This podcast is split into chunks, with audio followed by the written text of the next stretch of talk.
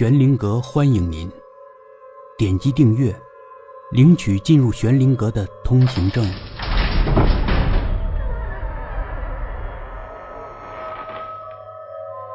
皮皮与狐仙第六集。船飞行的又快又稳，皮皮只老实坐了一小会儿，就开始不老实了。本性难移呀，他东摸摸，西看看，反正啥都想研究研究。露露由着他胡闹，只是他要把手伸到船外的时候，露露阻止了他：“别把手伸出去，会烫着你的。”皮皮不太相信，外面不过是空气，怎么可能会烫着呢？不过他没有正面和露露对着干，而是趁着露露不在意，又悄悄地把手往外伸。露露其实看见了他的小动作，这次他没有阻止他，得切切实实的让他吃点小苦头，他才能够知道有些事儿是不能干的。果然。皮皮只是拿手指头往外挨了一下，就赶紧缩了回来。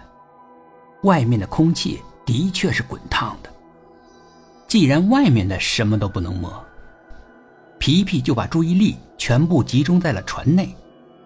后来，他甚至趴在船底，想看看那是个什么情况。露露没有阻止他，他甚至是念了句什么，让船变得更大，让皮皮更方便的看个究竟。似乎只是一转眼的功夫，天空就是乌云密布，连月亮都看不到了。露露紧张了起来，她感觉到不对劲，四处到处是闪电，船有些不稳。露露念着咒语，船才恢复了初始的状态。猛地，船重重的向左倾斜，几乎快倾斜九十度了。露露这才发现。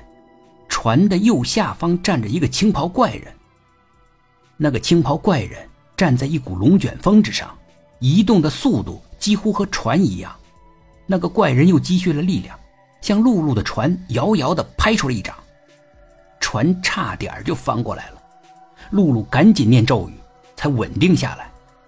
青袍怪人下一掌拍过来的时候，船摆动的幅度没有刚才大，这是因为露露也念了咒语。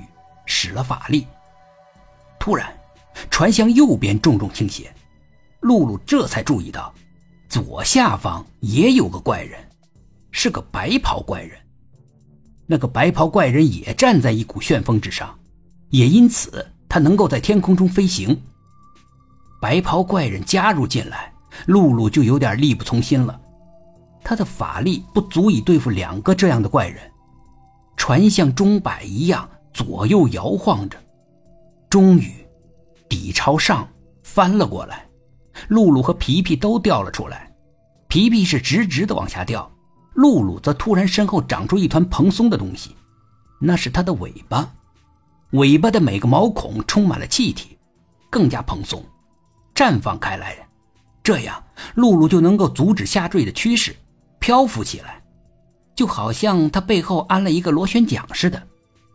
他准备快速启动，好去救皮皮，但是那个白袍怪人拦住了他的去路。白袍怪人在他的正下方拦着他，露露想往旁边飞，但那个白袍怪人的掌风就袭来。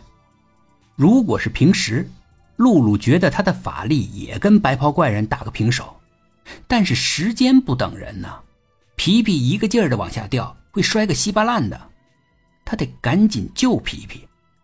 露露不得不一开始就放大招，暴雪术。一大股暴雪冰雹裹挟着就向白袍怪人冲去，很快，白袍怪人就被冻在其中，僵住了。露露想绕过白袍怪人向下冲，但白袍怪人闷哼了一声，一团烈火迸发出来，融化了冰雪。那个白袍怪人解困了。白袍怪人现出了原形，原来是条大白蛇。本集故事播讲完毕，更多精彩的故事，欢迎到天空之城的主页收听。